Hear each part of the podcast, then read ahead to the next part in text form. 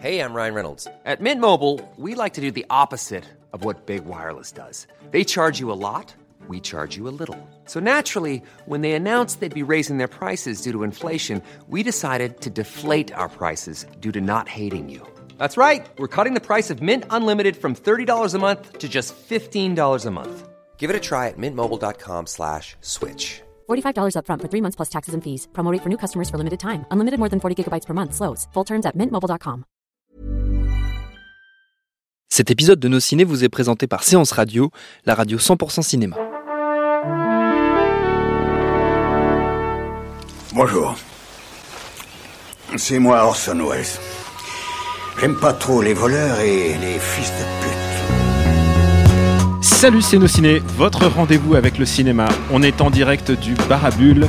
Et oui, et oui, Thomas Rozek est parti former la nouvelle génération des jeunes giscardistes. Charline étant à l'assaut, donc c'est à moi que revient la responsabilité aujourd'hui de mener à bien ce petit monde de nos ciné. Rassurez-vous, ils vont bien, ils vont revenir.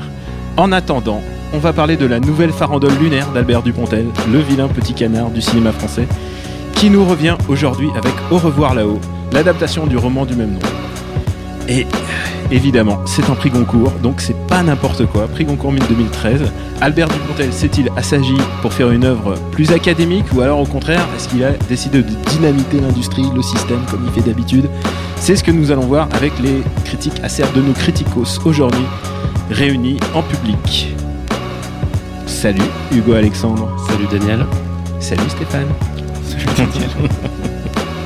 c'est nos ciné, épisode 104. C'est parti.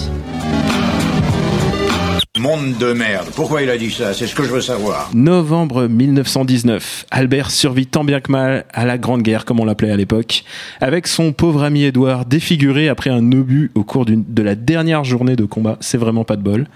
Ce dernier, dessinateur de son état, décide de monter une arnaque en vendant des projets de monuments aux morts qui ne se feront pas. Au casting, Albert Dupontel, euh, qui est comme euh, à chaque fois dans chacun de ses films.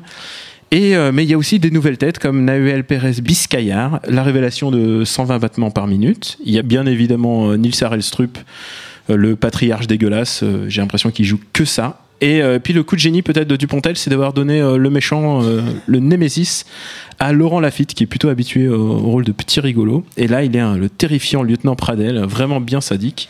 On s'écoute un extrait. Pour avoir déclenché la guerre. Pour avoir aimé la faire. Pour en avoir profité. Je ne veux pas être éclaboussé par vos combines. d'affaires, là, pas de vertu. Vous êtes tous condamnés à mort. Alors ce film-là, Au revoir là-haut. Stéphane, qu'est-ce qu'on en pense? Bah, comme tu l'as précisé euh, au début, euh, effectivement, euh, Dupontel, c'est lui l'un petit canard du cinéma français. Et euh, du coup, pour moi, par la force des choses, en fait, c'est une personnalité que j'aime beaucoup dans le cinéma français. Je suis suis pas forcément tous les films qu'il fait en tant que, que, comédien, mais en tant que réalisateur, ça m'intéresse. Euh, effectivement, de l'extérieur, on pourrait croire que c'est un film sur lequel il assagi. Euh, tout simplement parce qu'effectivement, il adapte un, gros roman, gros succès euh, populaire, hein, le roman à l'époque. Enfin, ça a 3-4 ans, je crois.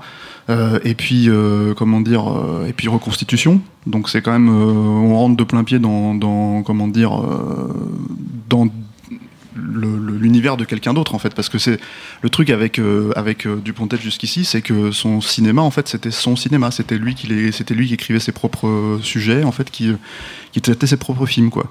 Alors la question est-ce qu'il euh, c'est quelque chose qu'on peut qu'on pouvait déjà lui reprocher par exemple dans Le Vilain hein, euh, qui était sorti en Dans Neuf 2009 mois ferme aussi. Peut-être un peu moins déjà, mais, euh, mais dans le vilain, c'était vraiment une comédie, euh, pas, je dirais pas pour enfants, mais, euh, mais, mais familiale en tout cas, assez, c'était assez appuyé. Mais bon, c'est quelque chose qui a toujours, en fait, ce- c'est un grand névrosé, euh, Albert Dupontel. Donc le truc, c'est que ça se voit, c'est ce qui, moi, je pense, donne la qualité de ses interprétations dans ses meilleures interprétations. C'est ce qui donne la qualité de son cinéma aussi. Ouais, car même, même dans les films où il joue seulement, il est vraiment très bon acteur, quoi. Ouais, ouais, ouais. Est c'est, même dans euh, les daubes. Même si c'est euh, moi ce que j'aime c'est aussi une personnalité un peu à l'ancienne en fait en France, c'est-à-dire à la Gabin, des mecs comme ça en fait quand tu les vois ils se posent, tu sais plus ou moins comment ils vont jouer le rôle mais ils le font quoi. Et puis il y a un il a un côté euh, je me fous pas de la gueule de mon public, c'est-à-dire euh, même quand il joue dans des films comme euh, La Proie par exemple, il fait ses propres cascades, ce genre de choses. Donc c'est vraiment pour moi c'est une personnalité attachante dans le cinéma français. Vraiment pour ces raisons-là, quoi.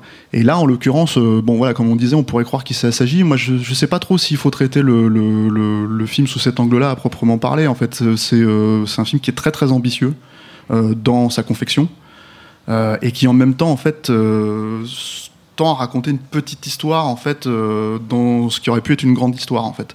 Et euh, c'est assez étonnant. Donc, le, le- le- toi, tu as résumé le, film de cette manière, mais c'est vrai que le film commence un peu avant. En fait, il commence Il vraiment commence avec la, la scène hein. d'ouverture, euh, la scène de guerre, quoi, qui est, qui est impressionnante aussi pour, pour ce que c'est, même si ça concerne trois personnages, en fond, à, à proprement parler. Euh, et déjà tous les tous les gens tous les enjeux on va dire entre guillemets sont résumés dans, cette scène là quoi. Et euh, et après il part effectivement euh, ça, ça- se passe à Paris en 1920 et, en gros il y a toute la reconstitution qui va avec quoi.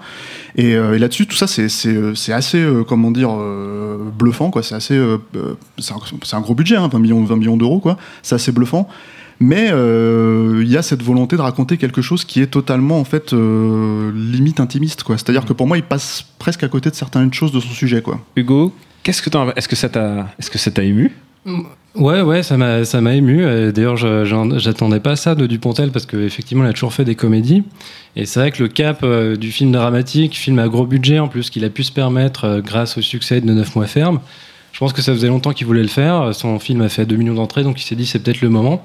Et il a choisi un sujet qui, qui pourrait laisser croire qu'il est pas vraiment pour lui. Et finalement, ça traite d'une histoire de, de, de laisser pour compte, euh, c'est-à-dire de, de gens qu'il qu'il a toujours décrits dans ses films.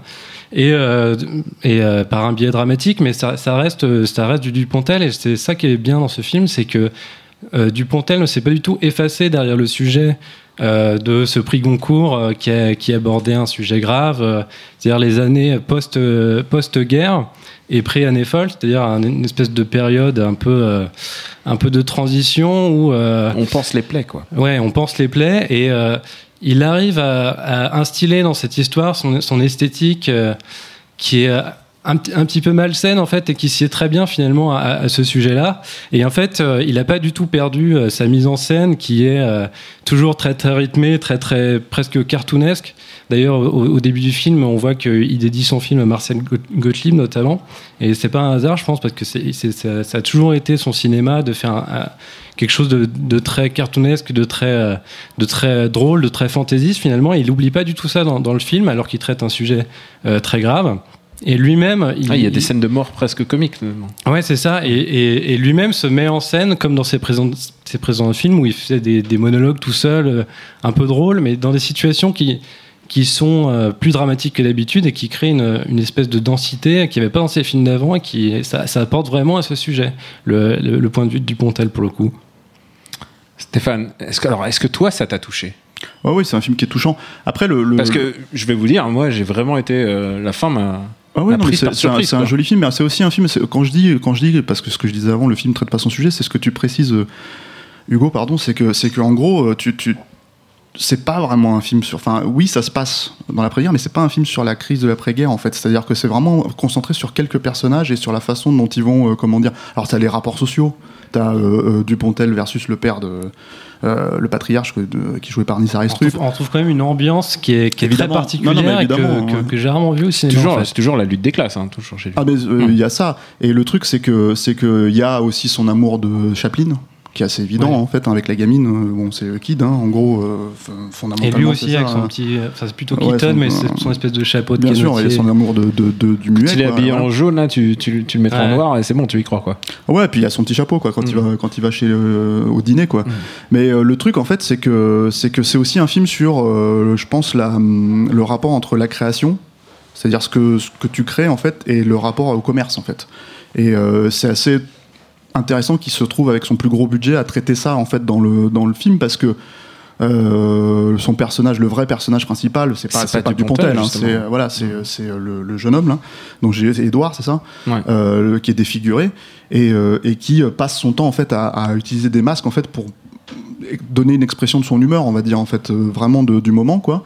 Et, euh, et partir dans la créativité quoi. Donc euh, par exemple euh, le Paris fou des années 20 en fait c'est une scène vraiment à proprement parler dans le film et ça c'est dommage. Ça fait partie des choses où que j'aurais aimé euh, qu'ils soient un peu plus développées. Alors c'est peut-être pas le Ça, sujet du ça roman. se passe en 19, c'est- pas encore vraiment les années folles, c'est tout le tout début. Et en fait, moi, j'ai aimé cette scène parce que justement, on a une image des années folles qui est, un- qui est une espèce de, de, de, de joie. euh, euh, de, jo- de, de joie sans, faille en fait dans des grands hôtels. et en fait, dans, dans cette scène, il y a- une espèce de côté malsain, de côté malade, Ah, et on, on sent vraiment qu'on est, qu'on est dans une époque où, euh, où la, la joie peut pas vraiment s'exprimer. C'est une jolie scène, hein. Ça, c'est, clairement. euh, C'est pour ça que j'aurais ouais. voulu qu'il y en ait plus des comme ça, quoi. C'est ça, c'est ça le truc, quoi. Mais le truc après, c'est qu'il y a ce truc-là et il y a l'idée, en fait, que tout- toute l'intrigue, en fait, du film, elle est ramassée finalement. Elle n'est pas traitée à, à échelle. euh, C'est-à-dire tous les personnages, d'une manière ou d'une autre, finissent par se croiser, en fait, dans le film. Je spoil pas vraiment, mais apparemment, d'après ce que j'ai compris, c'était pas vraiment ça dans le roman. C'est-à-dire qu'il y avait beaucoup plus Oui, de il a couches, été euh, réécrit. en- il l'a réécrit en plus avec euh, avec l'auteur original. Il a fait l'adaptation. Voilà, pour que tout soit connecté en fait. C'est-à-dire que tous les personnages soient connectés entre eux et que, que finalement en fait chacun ait un, un rapport à l'autre en fait dans, dans le déroulement de l'intrigue quoi. Ce qui fait que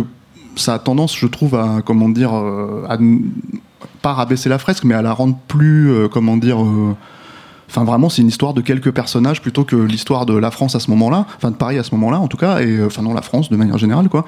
Et du coup, c'est ça qui, euh, qui peut-être, je trouve, euh, euh, est un petit peu décevant en fait dans le film. C'est-à-dire qu'il n'y a pas ce, ce souffle en fait qu'il aurait pu avoir, ce, ce- entre guillemets, ce film définitif sur sur le sujet en fait aujourd'hui de, nos jours. C'était le projet un peu casse-gueule. hein. C'était de faire du Genet euh, un long dimanche de fiançailles. c'est- mieux que du Genève. Ah bah c'est mieux qu'un long dimanche de fiançailles largement. Et hein. puis euh, Hugo, toi, c'est sensible aux vraies gueules de cinéma, et là, il y en a vraiment des, des belles. Quoi. Il y a le retour de Gilles Gaston Dreyfus euh, dans le rôle du maire. Enfin, il y a vraiment, euh, il y a vraiment des belles Ouais, gueules. Il y, a- il y a les personnages euh, un peu phares de, C'est un de peu euh, je me souviens plus comment, comment il s'appelle, celui qui, qui, qui organise le concours de de de, de, monuments. le maire. Mais non, c'est Philippe Huchon, Philippe ça, Huchon, ça- ça me revient. Et c'est un peu les les les les, euh, les comic relief du, du film. Euh, moi, celui qui m'a vraiment impressionné, c'est euh, Nawel Pérez euh, Bisquehart, mais pas forcément l'acteur, mais plus le, le- le personnage. C'est-à-dire que son masque, il crée une espèce d'étrangeté. euh, c'est à la fois un monstre et un monstre, un monstre gentil à la Tim Burton. Et euh, euh, il y a vraiment quelque chose de, de trouble dans ce personnage qu'on que, qui me rappelle par- parfois Phantom of the Paradise de, de, de Brian De Palma ou, euh, ou Moi, j'ai pensé à Irréversible. Je me suis dit, Ouais. merde, il- ça se trouve, il a fabriqué le, le il a fabriqué le méchant, en fait. C'est lui. non mais c'est ça, c'est ce personnage qui il a un masque, donc tu, la, seule chose que tu peux savoir de, de son état, c'est euh, euh, ce qui ce qui ce qui diffuse par, par par ce masque, plus les yeux de, de l'acteur qui sont hyper expressifs.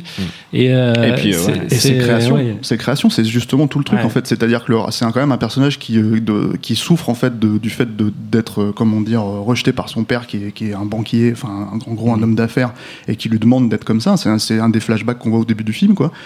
Qui souffre en fait de pas pouvoir exprimer sa créativité et qui d'un seul coup en fait, euh, dans l'idée de retrouver son père, en fait, euh, se met à une espèce euh, à arnaquer les gens en fait en faisant cette arnaque au, au monument mort et qui crée Alors qu'il pourrait très bien retourner voir son père. et- Non, mais c'est surtout que toute l'intrigue du film voilà, tourne autour de la logique. C'est même Dupontel qui, la première fois qu'il voit les dessins des, des monuments morts, lui dit Mais c'est pas toi, c'est quoi ça? C'est pas tes dessins. Et en fait, c'est pour ça que je parle du rapport vraiment entre l'art et le commerce, création, en fait, euh, voilà, et qui, qui, qui je pense, est un peu au, au centre aussi du film en soi. C'est-à-dire que dans la confection du film, euh, et c'est pour ça que moi je trouve que c'est un film, c'est plus sage que Enfermé dehors, par exemple. Euh, voilà, même si euh, c'est pas un film Mm. Et- parfait, Enfermé dehors, il y a plein de problèmes. Dans- ferme, qui était. euh, voilà, c'est des films, c'est un film qui est beaucoup plus sage, mais c'est un film qui est aussi beaucoup plus, euh, comment dire, euh, pas, je pense pas que parce que Dupontel se retient. Tu parlais de Lafitte, moi je le trouve pas terrible Lafitte dans le film. Je trouve qu'il Ah est ouais, pas. moi, moi, euh, je bah, trouve moi déjà, je trouve hein. que c'est pas un super acteur dans l'absolu, quoi. Et en plus, non, non, là, pour le vraiment coup, bien il, a, méchant. il a quand même un rôle qui aurait dû être euh, vraiment. Ouais, ouais, c'est pas l'acteur qui me dérange, c'est euh, vraiment qu'il est très monolithique. quoi. C'est euh, c'est le méchant euh, sans aucune mais aspérité. dans- quand t'as ce genre de personnage, je pense à Moi, l'écrit, euh, il faut, faut mettre un mec Moi, flamboyant. je, en je suis pas d'accord, les gars. Il faut, faut, pour un récit comme ça, il faut un vrai méchant, et je trouve qu'il Non, est pas c'est mal. vrai non, mais moi j'ai j'ai pas de problème avec le fait d'avoir un vrai méchant, j'ai le problème Ouais. d'avoir fait un Ah, Laurent Lafitte, un vrai méchant, d'accord, j'ai bien compris. Non, plus l'histoire racontée du point de vue de Dupontel, donc on, on peut imaginer que tout ce qu'il tout ce qu'il connaît de ce personnage, c'est qu'il est méchant, quoi. Mais euh, non, moi, le, Il est moi, la, odieux, la, la enfin, Lafitte, c'est- euh, me dérange pas euh, dans son interprétation. Et, Enfin, fait- et juste un mot sur la, la réal, quand même. euh, quand on voit le film, on a l'impression que ça a été fait avec, euh, avec vraiment beaucoup de budget. Et en fait, ça a l'air d'être vraiment de la bricole pour lui. euh. Alors Que- la scène d'ouverture est, est extraordinaire, moi je trouve. Tu veux dire la scène de guerre? Ouais, la scène de guerre. Ah bah, surtout qu'on a euh, vu on sent qu'il a mis le paquet dessus. C'est, euh, c'était bien. Surtout que Stéphane et moi, ici même, on parlait d'une autre scène de guerre de la Première Guerre mondiale il n'y a pas si longtemps, celle de Wonder Woman. Ah. Et, euh, Non, mais faut pas comparer. et- mais c'est un peu le jour et la nuit. Là, c'est Wonder Ouais. Woman, c'était Bah, piou et là, Là, c'est plus ramassé quand même. Mais le truc, c'est qu'au-delà oui, de ça. c'est ouais. vraiment centré autour du personnage. Et, et pourtant, il n'y a pas le, le, le côté charnier euh, que, que d'habitude, euh, maintenant, les, les films de guerre nous font. Là, il y a un- tu sens, tu sens le, le côté extrême de la guerre sans pour autant euh, aller dans le déluge sang. Et puis il y a quelque chose d'organique. Je pense qu'il a, il s'est un peu, euh, enfin, il a un peu raisonné l'usage des effets spéciaux. Je pense sur sur cette scène-là en particulier. Après pour le reste, euh, peut-être moins. Non, non, moi je pense que tout, justement, je pense que tout le film est, est- est pensé à travers justement le, le- qu'est-ce qu'on pouvait, avec quoi on pouvait s'en sortir avec le budget qu'on avait. C'est pas un petit budget Ouais. pour le budget français, c'est 20 millions Et puis, d'euros. c'est une, c'est une Parce bonne que question à se poser quand on fait un film. quoi. Mais il y a plein de plans où tu vois Paris euh, dans le 8e arrondissement euh, avec les fonds derrière où tu sens. Enfin, si t'as un Ah œil un peu aguerri, tu peux sentir le numérique, mais c'est pas le Mm. problème. Le problème, c'est que ça marche quand même. En fait, tu tu- Ah, l'impression d'y être. Ouais. Voilà, c'est Ah, ça. Je parlais précisément de cette scène d'intro et où il dit qu'il a été euh, influencé par des, des films comme À l'Ouest, rien de nouveau, hein, qui est un Mm. film de 1930 où euh, pour le coup il n'y avait rien de numérique et où, où tu sentais vraiment euh, ce que c'était la guerre et les tranchées. Et moi, ça m'a fait penser à ce film-là, effectivement. Et c'est vrai que par la suite, euh, bon, il y, a- un peu plus de numérique et c'est peut-être un peu moins, euh, moins, euh, moins bien rendu. Et il y a aussi cette propension de Dupontel à utiliser des drones un peu à tout bout de champ, à faire des travelling un peu jolis pour, pour le plaisir du travelling, euh, filmer à travers des trous et tout, un peu comme, comme Gaspard Noé. Qu'est-ce que t'as contre les drones Je sais pas, mais c'est vrai qu'il euh, il en fait, il en abuse peut-être un peu, un peu, mais beaucoup moins que, que pendant Moi, que, euh, que lors de ses précédents films. Moi, donc, ça me dérange pas plus que ça. Le- enfin, clair- enfin, ça me dérange même pas du tout. J'aime j'aime bien ça au cinéma, justement, de voir des, appareils de cinéma. Mais le truc, c'est que non, le, le- le- le truc que je voulais dire, c'est que, par exemple, il faut prendre en compte que le- la scène, bon, spoilera pas, mais euh, la scène finale, Ah non, la, toute, plaît, la toute ouais. scène finale, en fait, c'est euh, c'est tourné sur un parking.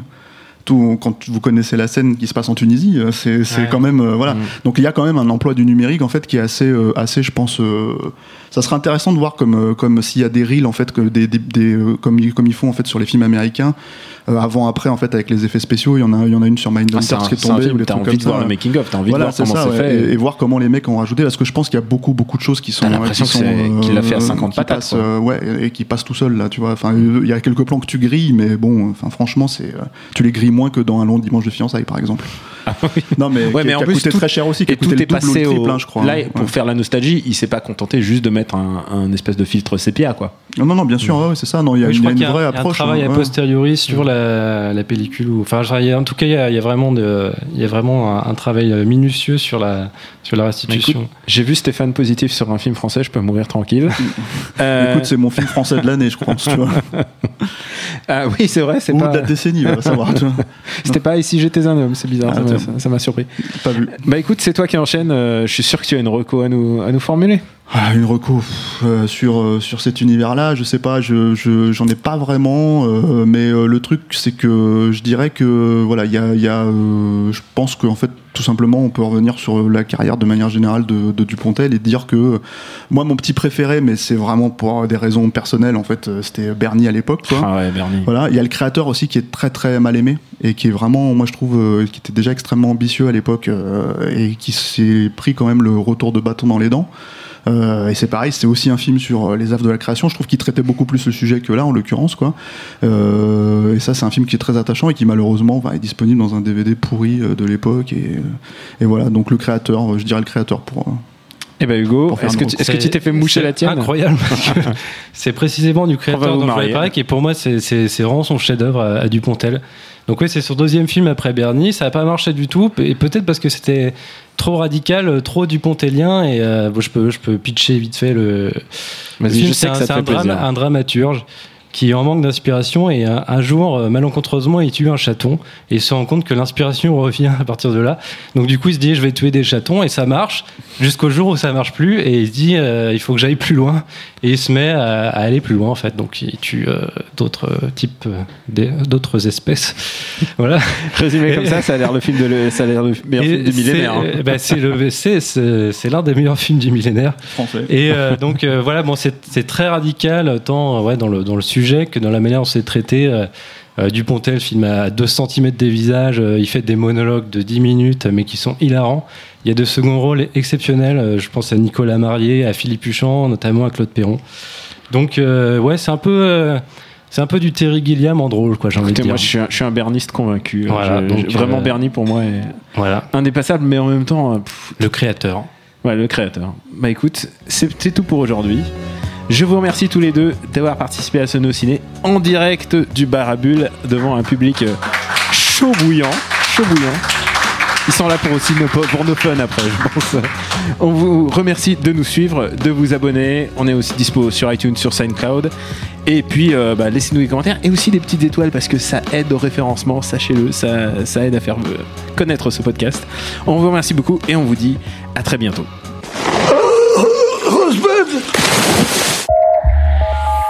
Bonjour, c'est Betty Mourao et on se retrouve tous les jours sur Séance Radio pour la séance live. L'actu ciné, le coup de cœur des blogueurs, les invités cinéma. Eh bien, le meilleur de l'émission est disponible tous les jours en podcast sur iTunes, sur SoundCloud, sur tous les autres agrégateurs et bien sûr sur le site de Séance Radio à partager à volonté.